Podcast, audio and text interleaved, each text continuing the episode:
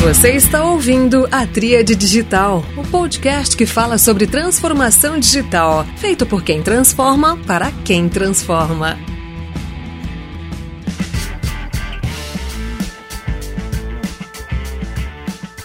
Olá pessoal, este é mais um episódio da Tríade Digital, um podcast feito por quem transforma para quem transforma. Eu sou o Bruno Machado, curador da Tríade e hoje recebo o Giovanni Salvador. Giovanni é um dos cofundadores da Bossa Box e esse é o tema, esse é o case que nós vamos apresentar hoje. Muito bem-vindo, Giovanni. Fala, Bruno. Muito obrigado pelo convite. É um prazer estar falando aqui com vocês. Espero que a gente consiga criar um conteúdo de valor e, enfim, dar algumas dicas práticas e falar um pouquinho do case da Bossa. Legal, Giovanni. Então, cara, eu queria que você começasse pela primeira página aí, pela página 1 aí do livro da Box, né? Um livro em expansão. Vocês estão aí crescendo, inovando, uma história muito bonita.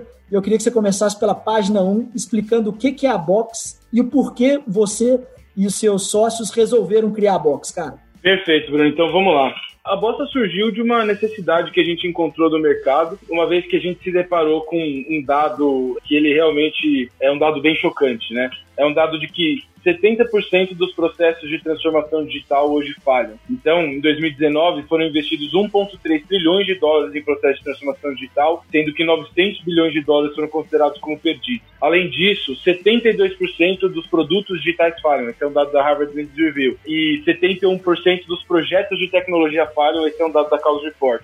Então, qual que foi a nossa percepção? Eu e meu sócio, a gente olhou para isso e falou, bom, se o mundo está sendo transformado pela tecnologia tantas iniciativas digitais estão crescendo tanto, né? Hoje, se a gente comparar, por exemplo, as maiores empresas dos Estados Unidos há 10 anos e hoje, hoje a gente tem muito mais empresas de tecnologia e o mundo, o nosso redor está sendo transformado por tecnologia, né? Se a gente vai se locomover, a gente usa tecnologia, se a gente vai viajar, a gente usa tecnologia, se a gente vai se comunicar, a gente usa tecnologia, a gente vai pagar a mesma coisa, enfim. Então, qual que é o nosso pensamento, né? Se o mundo está sendo transformado pela tecnologia, se a tecnologia é feita hoje de forma extremamente ineficiente, né? Com esses dados de que mais de 70% sempre falha. Qual que é o custo de oportunidade que a sociedade enfrenta hoje? Porque essas iniciativas poderiam estar sendo criadas com maior velocidade maior qualidade e elas não são, né? Então, basicamente, a gente acredita que está na hora de transformar a forma como a tecnologia é feita. E por isso nasceu a Bossa. A Bossa é uma startup que ajuda grandes empresas acelerar o processo de transformação digital por meio do que a gente chama de Squad as a Service. Então, basicamente, hoje a gente tem uma rede de mais de 12 mil profissionais espalhados em todos os estados do Brasil. Esses profissionais se qualificam por meio da nossa plataforma, fazendo testes semi-automatizados que analisam competências técnicas e comportamentais. Uma vez que esses profissionais estão qualificados, a gente recruta esses profissionais em squads, conecta os squads às empresas e aplica metodologia baseada nos princípios ágeis para que as empresas possam atingir objetivos de negócio por meio dos produtos digitais. Então, basicamente, a gente tem um produto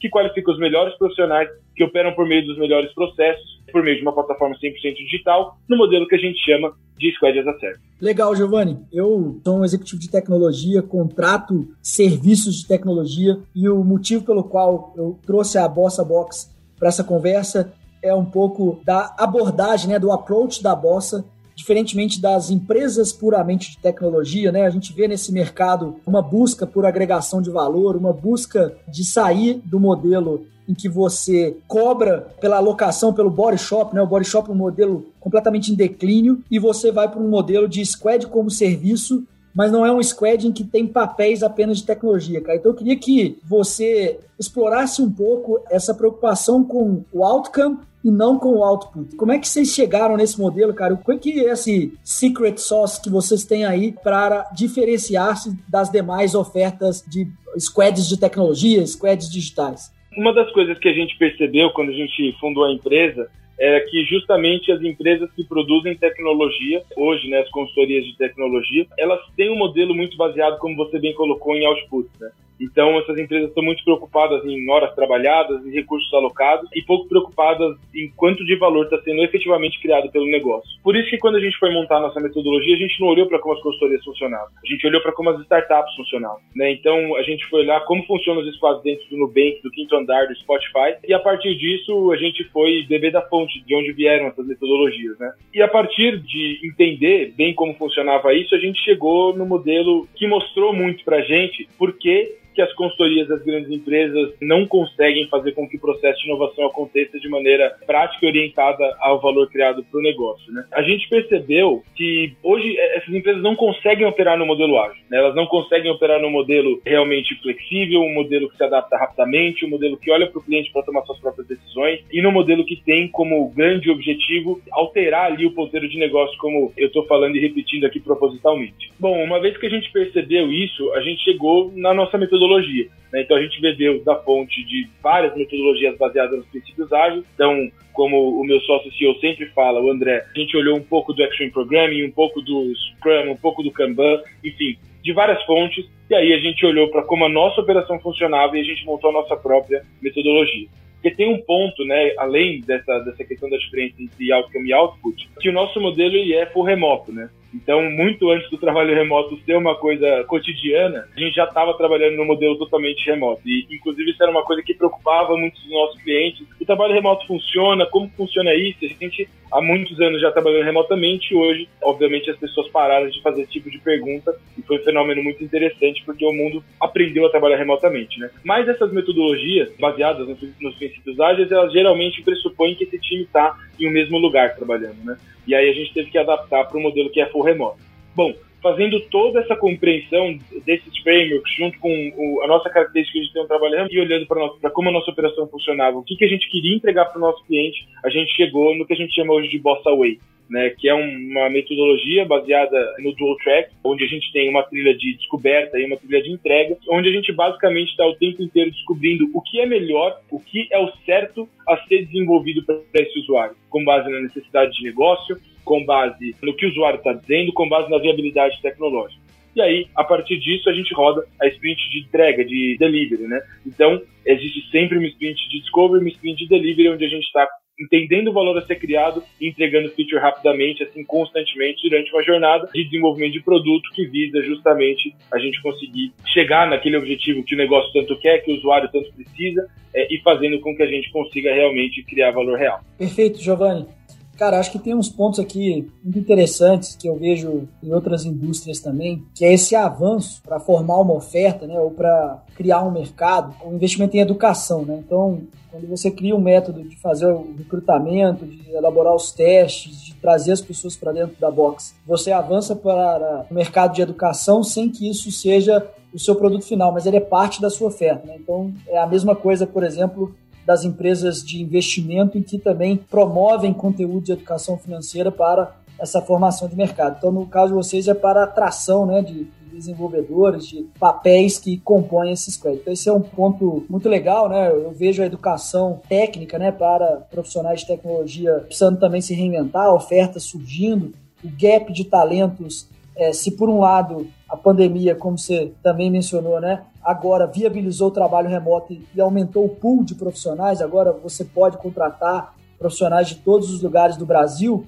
você também acirrou a competição por esses mesmos talentos, que às vezes as empresas locais, né, daquelas cidades ali estavam numa certa ilha ali de segurança porque é, tinha pouca competição por aquelas pessoas e agora você pode uma empresa de outra cidade, de outro estado e por que não de outro país pode competir pelos mesmos talentos. Então, essa capacidade de atrair gente, de treinar e desenvolver as pessoas e alocá-las, eu acho que é um motor que vocês criaram escalável que também é bastante louvável. Você está ouvindo a Tríade Digital. Cara, eu queria explorar um pouco mais a sua posição enquanto responsável por vendas em traduzir e levar essa mensagem, né? Você como Head of Sales e Customer Success, né? Então acho que já ter no nome essas duas coisas juntas já é um, bom sinal, né? Você vende e também está interessado no sucesso do cliente. Mas o que, que foi para você, cara, levar isso para o mercado? O que, que você escuta do lado do mercado? Qual que é a receptividade? Com que tipo de comparação que é feito? Você comparado com a outra empresa na hora né, de tentar emplacar ali sua oferta? Se você quiser contar cases de sucesso ali em que você conseguiu superar aquela resistência inicial, né, aquela tradução torta ali do que é a oferta de vocês. O que, é que o Head of Sales e Customer Success, nesse contexto de romper um paradigma de mercado, e ao mesmo tempo, quais são os cases de sucesso que você tem nessa jornada? Aí realmente tem um, um, desafio muito grande nesse sentido, porque, bom, a gente está ouvindo o tempo todo, né, você especialmente, de quanto que as empresas precisam se transformar digitalmente. Agora, o quanto que as empresas têm essa consciência, sem ser né, no board ali, sem ser uh, nos, nos executivos, mais high level, né, o quanto as empresas, de um modo geral, todas as, as, pessoas que compõem essa empresa têm essa consciência, a gente tem uma barreira cultural muito grande. Porque as empresas ainda não têm um porquê muito bem definido dessa transformação digital, a maioria delas. Né? Hoje, no Brasil, a gente tem poucos players que são considerados líderes em processos de transformação digital. A gente tem as Magalus, a gente tem a Natura e tal, mas não são tantos. E por conta disso, a gente sofre muitas objeções durante um processo de vendas, durante o processo de educação e de sucesso do cliente nesse sentido. Porque existe uma restrição que ela é cultural. A grande empresa ela é muito avessa a risco, é uma cultura que ela não está em volta dos mesmos objetivos comuns, ela é uma empresa que ela não tem muita flexibilidade, ela é uma empresa que não tem intrinsecamente uma cultura ágil, né? E isso faz com que essas empresas não consigam, principalmente, enxergar a tecnologia como meio elas acham que tecnologia é fim. Né? E isso é um problema grave, porque tecnologia é um meio para você atingir o objetivo de negócio, para você atender uma necessidade do seu cliente. A tecnologia pela tecnologia não, não serve para muita coisa. Então, existe uma barreira cultural que ela é muito grande. A gente repete um dado muito interessante aqui, né, de que só 16% das, das grandes empresas, né, de mais de mil funcionários, se consideram ágeis na estratégia e na execução, enquanto 81% dos líderes dessas grandes empresas consideram a agilidade como uma condição básica para que essa transformação possa acontecer. Que nem você estava falando do gap, né? As empresas não têm ainda os talentos necessários para essa transformação acontecer. Então, se antes da pandemia o gap era de 63%, segundo a exame, dos talentos necessários para fazer a transformação digital, no pós-pandemia, com certeza esse número vai aumentar muito. Fazendo uma comparação, por exemplo, com o investimento de transformação digital que estava previsto e que está previsto agora. Antes da pandemia, de 2020 a 2023, o forecast era de mais ou menos 2,3 trilhões de dólares. Esse forecast ele mudou para 6,8 trilhões de dólares. Né? Então, olha o tamanho do investimento né, necessário para a transformação digital acontecer, o tamanho do gap necessário para as pessoas que vão fazer essa transformação acontecer. Isso, obviamente, resulta em uma empresa que ela está presa na própria burocracia, ela está presa na própria cultura, e isso dificulta muito o processo. Então, durante um processo de vendas, grande parte do trabalho do nosso time aqui é fazer a educação né? Mostrar o quanto que essa transformação precisa acontecer e ela precisa acontecer a partir dessa pessoa que está no processo de vendas com a gente. Durante o processo de Customer Success, né, quando a gente está levando o nosso cliente ao sucesso ali através da experiência e muito focado também no objetivo de negócio dele, a gente também tem muitas barreiras e muitos desafios. O cliente já comprou da gente, ele já entendeu que a nossa solução faz sentido, que ela funciona, mas ainda assim acontece que nem você estava comentando, a gente ser comparado com a software house, com o body shop, né, que não é o nosso modelo e que muitas vezes essas empresas né, não conseguem compreender, não conseguem absorver um modelo como esse, que dirá se comportar assim internamente. Eu diria que hoje grande parte do nosso desafio está na parte cultural, porque a transformação digital ela começa pelas pessoas, ela começa pela cultura, e enquanto as empresas não tiverem uma consciência muito clara de que essa transformação precisa acontecer, elas vão demorar cada vez mais para se movimentar. Eu queria até deixar um ponto aqui sobre um dado, né, que eu acho também acho super interessante. Na crise de 2008, a gente teve um fenômeno interessante do ponto de vista de, das empresas que se movimentam mais rápido, né? As empresas que se movimentaram mais rápido para sair da crise de 2008 e mudaram mais rápido seus comportamentos para conseguir se adaptar à nova realidade, elas estavam dois anos depois 20 pontos percentuais à frente dos seus pares a nível de retorno acumulado para os acionistas. Oito anos depois, elas estavam 150% à frente dos seus pares. Então, olha como a predisposição a mudar, a predisposição a se movimentar rápido, tem um benefício muito claro no curto prazo, mas um benefício desproporcionalmente alto no longo prazo. Essa educação ela precisa acontecer e ela vai acontecer. Essas empresas querendo ou não querendo. Por isso que a gente sempre tenta, com muita é, força, educar esses nossos clientes e a gente tem conseguido bastante sucesso nesse sentido. Perfeito. Giovanni, essas estatísticas são muito positivas, essa questão de deixar claro que se trata de uma jornada que é longa, que é um investimento que vai requerer persistência por parte da organização para que de fato sejam incorporados e para que, olhando em retrospectiva, aí fique evidente o quanto é desproporcional aquelas empresas que é, se pautaram em se mover mais rápido, né, em de fato se tornaram empresas ágeis.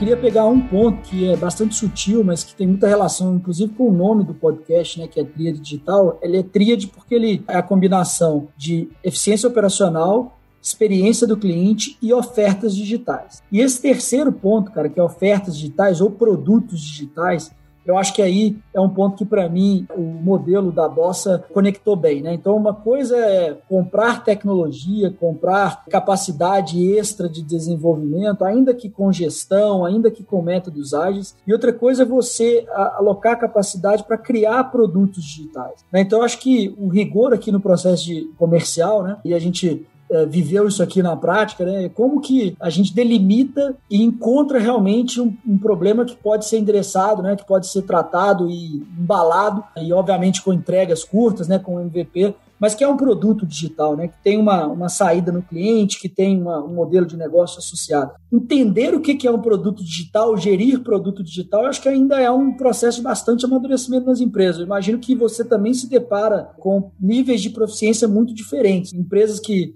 querem comprar ainda só tecnologia de outras que já entenderam que precisam incorporar no seu hall de ofertas ofertas digitais, no mínimo ofertas híbridas, né? Que tem uma parte da entrega no físico, mas que boa parte da jornada é no digital. Então, como é que é esse negócio do conscientizar sobre o que é um produto digital, cara? Uma squad como serviço entregando um produto digital, né? Você ainda não citou os cases, mas alguns dos cases, mas, cara, são empresas tradicionais que têm ofertas digitais, produtos digitais. Então são coisas que eu imagino aí muito desafiadoras que estão na, no limite aqui do que é conhecido e do que de fato é muito disruptivo ainda. Então eu vou trazer três pontos nessa resposta, que é primeiro a parte dos produtos digitais, segundo, conectado com essa primeira parte, a parte da estratégia de negócio e o terceiro, eu vou trazer um case de como se aplica na prática. Né? Esse primeiro ponto dos produtos digitais é realmente um desafio gigantesco educar as empresas da diferença entre um projeto de tecnologia e um produto digital. E aí, para começar a falar sobre isso, o primeiro ponto é: o projeto de tecnologia ele tem começo, meio e fim,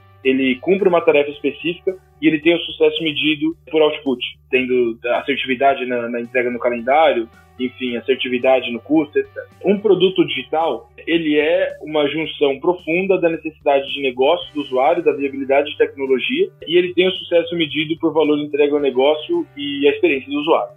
Né? Então, a gente está falando é, de coisas que são fundamentalmente diferentes, mas ambas podem tentar resolver o mesmo problema. A diferença é que uma provavelmente vai ter sucesso e a outra não. O grande ponto é que quando a gente, de novo, né, Projeto é você olhar a tecnologia como fim.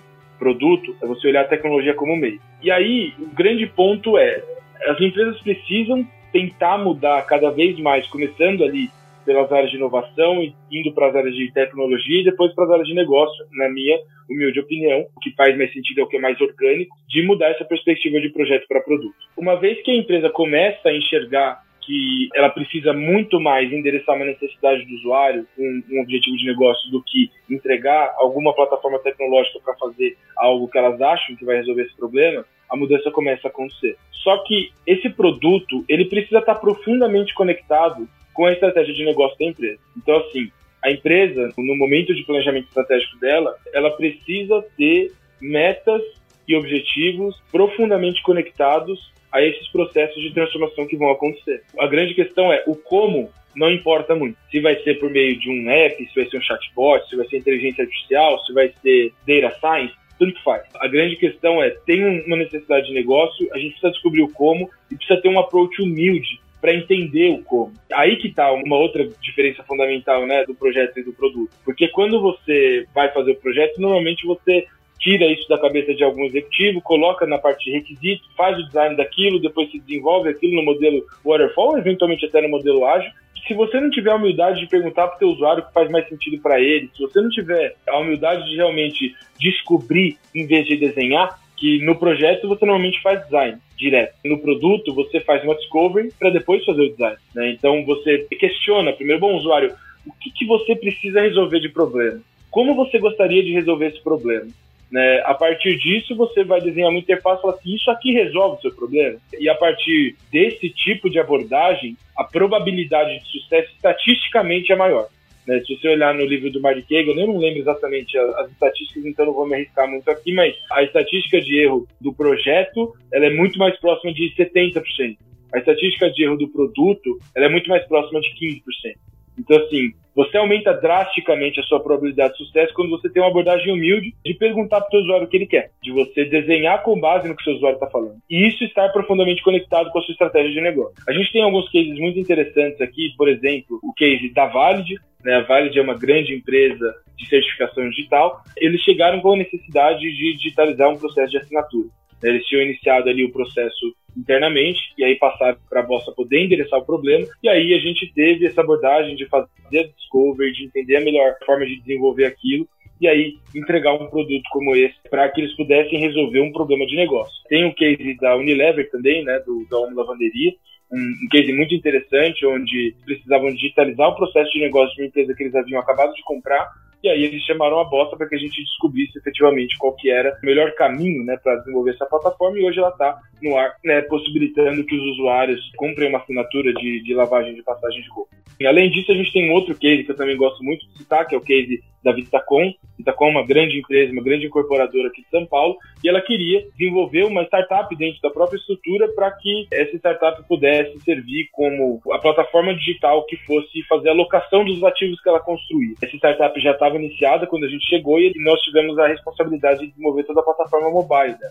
Então é uma plataforma também muito legal que está no ar aí, que muita gente usa, tem uma escala muito grande. E esses são três cases dos muitos que a gente tem hoje, mas que a gente se orgulha bastante. Perfeito, perfeito, Giovanni. Eu acho que esse ponto de produto e projeto ele é um tema que vem sendo debatido amplamente. A sua utilização na prática é bastante delicada, principalmente numa empresa tradicional. Esse tema ele vai se diluindo ao longo dos, dos dias e semanas, à medida que a pressão dos resultados de curto prazo ela vai aumentando. Você tende a voltar para aquela forma de operação de projeto. Né? Então, por mais que você esteja imbuído de operar como produto, você vai gradativamente se afastando do cliente, deixando de adotar a postura de humildade que deve ser recorrente não pontual, né? Porque até em algum momento você é quase como as promessas de início de ano, né? Você quer trabalhar com um produto que seria equivalente a fazer uma promessa de início de ano, mas ao longo do tempo você vai abandonando aquela forma de operação e tudo mais. Então acho que esse resgate que você está fazendo aqui desse conceito, eu acho que é muito interessante.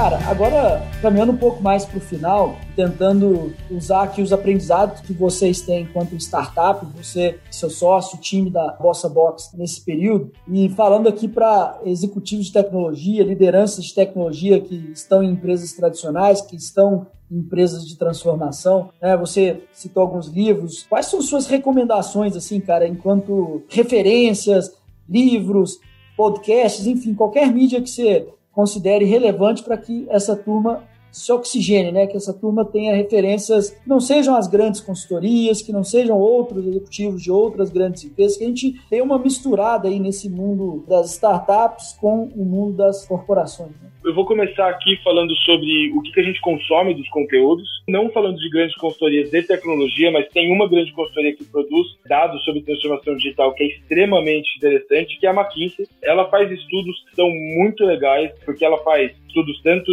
de como está a transformação digital aqui no Brasil, como são caracterizados os líderes, como são caracterizados os retardatários, quais são características internas que mostram né, onde essas empresas estão. Tem uma newsletter e um podcast que eu recomendo fortemente esses líderes acompanharem, que é o The Shift. É um podcast muito interessante, que a gente, inclusive, já participou desse podcast. A gente consome, eu leio todos os dias a newsletter, porque é uma newsletter que traz dados muito legais e ela é focada nos incumbentes é, focada para que as grandes empresas possam ter um pouco mais de informação sobre como está andando aí o processo de transformação digital aí de outras empresas, dados no mundo, traz também muito approach de como estão se comportando as startups. Né? Então, esse é um, uma outra fonte super legal. E, cara, por último, eu diria que um, um livro que a gente recomenda aqui é o Leading Digital, para que os executivos possam começar né, esse processo de mudança de mindset. Então eu diria que esse blog da McKinsey, os estudos da McKinsey, esse podcast, essa newsletter da The Shift e esse livro Leading Digital são algumas das nossas recomendações. Muito legal, cara. Acho que você fez um mix interessante aqui, né? Um livro muito forte, né? Um livro poderoso A McKinsey, como você mencionou, muito nos estudos, nos dados sobre transformação digital e essa newsletter mais focada realmente nas empresas que precisam se atualizar, se digitalizar. Então, acho que você cobriu bem esse ponto conversa foi bastante rápida aqui, cara. Acho que esse era o objetivo, né? A gente não queria fazer um podcast que se estendesse bastante. Acho que era para explorar o case aqui, fazer as provocações positivas para executivos de tecnologia. Eu me coloco aqui nessa provocação. Acho que as interações com você, consequentemente com a Bossa, tem me, me provocado assim a, a pensar fora da caixa. Acho que eu tenho refletido muito sobre como não cair nas armadilhas de voltar a contratar nos modelos mais tradicionais, que ali vão basicamente é, aplacar uma pressão momentânea, elas vão gerar mais output, mas não necessariamente outcome, que é o que a empresa de fato precisa, né, de lideranças de tecnologia. Quero te agradecer, te desejo toda a sorte do mundo aí na sua jornada da Box. Espero estar perto de vocês aí nessa jornada e abro aí para você falar suas últimas palavras e se despedir também, cara. Show de bola, Bruno. Foi um prazer imenso vir aqui no podcast da Tríade. Muito obrigado pelo convite. Foi um, um papo muito legal, foi um, realmente um papo rápido, pragmático, onde a gente trouxe é, provocações legais aí para que os ouvintes possam começar a pensar um pouco mais dessa forma, se fizer sentido para eles para ela. Eu também trago aqui uh, que eu estou super à disposição para continuar essa conversa no LinkedIn, por, enfim, qualquer tipo de rede social. Eu me interesso muito pelo tema, como acho que deu para perceber. Então, para mim é sempre um prazer falar. E caso a gente tenha pessoas que trabalham em startups que estejam interessadas, a Bossa está com várias vagas abertas em diversas áreas da empresa. Então, no nosso site, página de carreiras, também serão todos muito bem-vindos para a gente continuar batendo um papo, seja para falar de transformação digital, seja para falar um pouco da bosta e de carreira. Então, cara, foi um prazer, super obrigado e muito sucesso. Muito obrigado, Giovanni. Pessoal, dessa maneira terminamos mais um episódio da Tria Digital. Espero que vocês sigam conosco. Todas as quartas-feiras temos um episódio novo e também temos conteúdo sendo produzido no nosso canal no Instagram, o arroba tria.digital. Muito obrigado.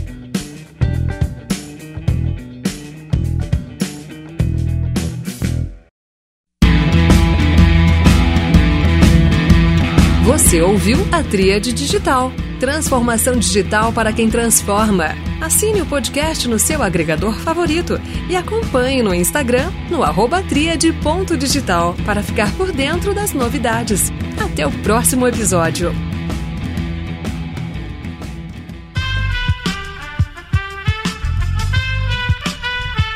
Esse podcast foi editado por Aerolitos Edição Inteligente.